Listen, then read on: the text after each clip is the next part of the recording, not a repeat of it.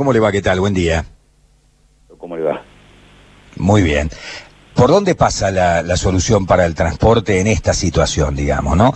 Un transporte que está parado y me parece que nadie hace demasiado para que haya transporte porque entienden que los 100 casos que se prevén para la semana que viene pues podrían llegar a ser muchos más porque está claro que en el transporte también la gente eh, se contagia, es uno de los puntos, ¿no? ¿Cómo ve el futuro del transporte? Creo que esa es una de las claves, ¿no?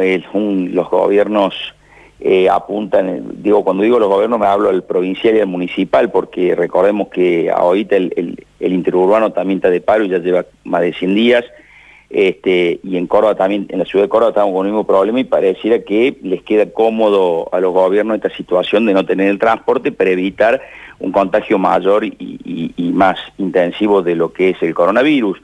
Pero más allá de eso hay un montón de gente que lo necesita eh, porque presta servicio esencial y necesita el transporte y si eso y si le sumamos el tener que hacer servicio esencial y más no tener más no tener transporte la verdad que la situación se les complica y mucho mm.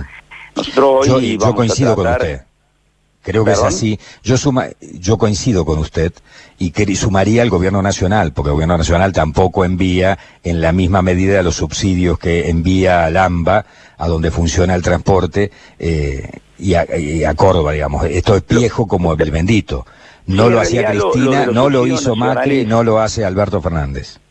Lo de los subsidios nacionales, eh, quiero decirle que eh, eh, Córdoba los ha, los ha recibido con, con, digamos, durante los primeros meses con normalidad. lo que pasa es que hay una, una diferencia este, abusiva y yo le diría ya insostenible respecto a lo que se recibe la AMBA con respecto eh, a eso me refiero. el resto del país. Esto es una cuestión absolutamente clara que venimos este, planteando hace muchísimos años y lo venimos viendo y padeciendo cada vez más, no solamente con el transporte, sino con todos los servicios, pero bueno, en este caso estamos hablando del transporte.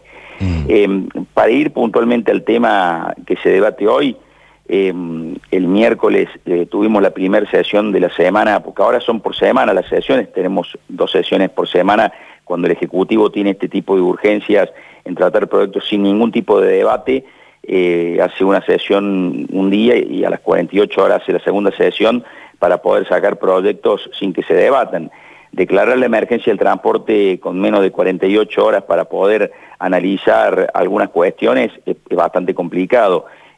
El, Ejecutivo planteó un proyecto con tres artículos, en uno declara la emergencia por un año, prorroga por un año más, eh, esa es una primera disidencia, nosotros creemos que la emergencia del transporte tiene que ser declarada solamente por 120 días, con posibilidad que el Consejo Deliberante la amplíe por el tema que dure la pandemia.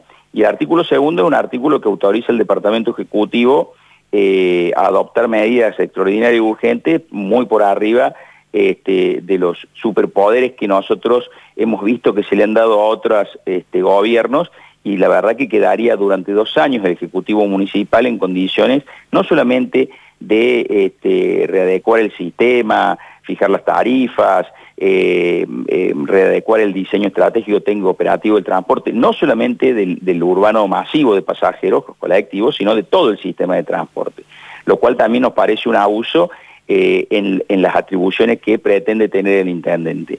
Bueno, ayer tuvimos en comisión la presencia del secretario eh, de Movilidad Urbana. En lo personal le formulé 52 preguntas que no pudo contestar ninguna, porque me decía que bueno, que no tenían las cosas a mano, que las preguntas eran muy técnicas. Bueno, pero si van a plantearnos que le acompañemos un proyecto de, nada más y nada menos que por dos años de la emergencia del transporte, lo menos que pueden hacer ir con datos. Le daría vergüenza ver los datos que acompañaron, la documentación oficial que llevaron. Bueno, nosotros somos concejales para trabajar por los vecinos, básicamente hacerlo seriamente. Presentamos un despacho en minoría, hoy se ingresará al recinto con el despacho de la mayoría y los despachos de la minoría, y bueno, eh, seguramente la cláusula de gobernabilidad que aquel que gana por un voto en la ciudad de Córdoba se lleva la mitad más uno de los concejales, hará que el proyecto salga tal como lo pide el Ejecutivo. Y yo lo que lamento, Beto, y se lo digo porque lo he escuchado, lo escucha usted este, con esta cuestión de la institucionalidad y la importancia que esto tiene, eh, la verdad que este gobierno ha elegido el camino del no diálogo, este gobierno ha elegido no dialogar con la oposición, no sé si lo hace con los propios, pero con la oposición no dialoga y sin diálogo es imposible encontrar punto de encuentro que nos puede llevar a las mejores soluciones de los problemas. ¿Y qué plantea el despacho de la minoría, su despacho, el despacho de su bloque, que es unipersonal? Nuestro, proyecto, nuestro, el proyecto que nosotros planteamos, que debo decirle que eh, fue un proyecto hecho eh, consensuado entre cinco bloques distintos, eh, desde la noche del miércoles hasta la mañana del viernes, imagínese que hubo que trabajar contra reloj, porque hasta nosotros, hasta el miércoles, no teníamos la más remota idea de cuál era el proyecto que quería presentar el oficialismo. Es más, eh, esto dista mucho de lo que decían los medios de prensa, porque este proyecto no dice absolutamente nada de lo que está planteado ahí. Después quedará facultad discrecional del Ejecutivo. Lo nuestro básicamente como diferencia fundamental es no suspende el marco regulatorio del transporte, que este proyecto sí lo suspende, el marco regulatorio del transporte está del año 2012 y es imprescindible que continúe vigente este, aún dentro de la emergencia, pero básicamente acorta los tiempos.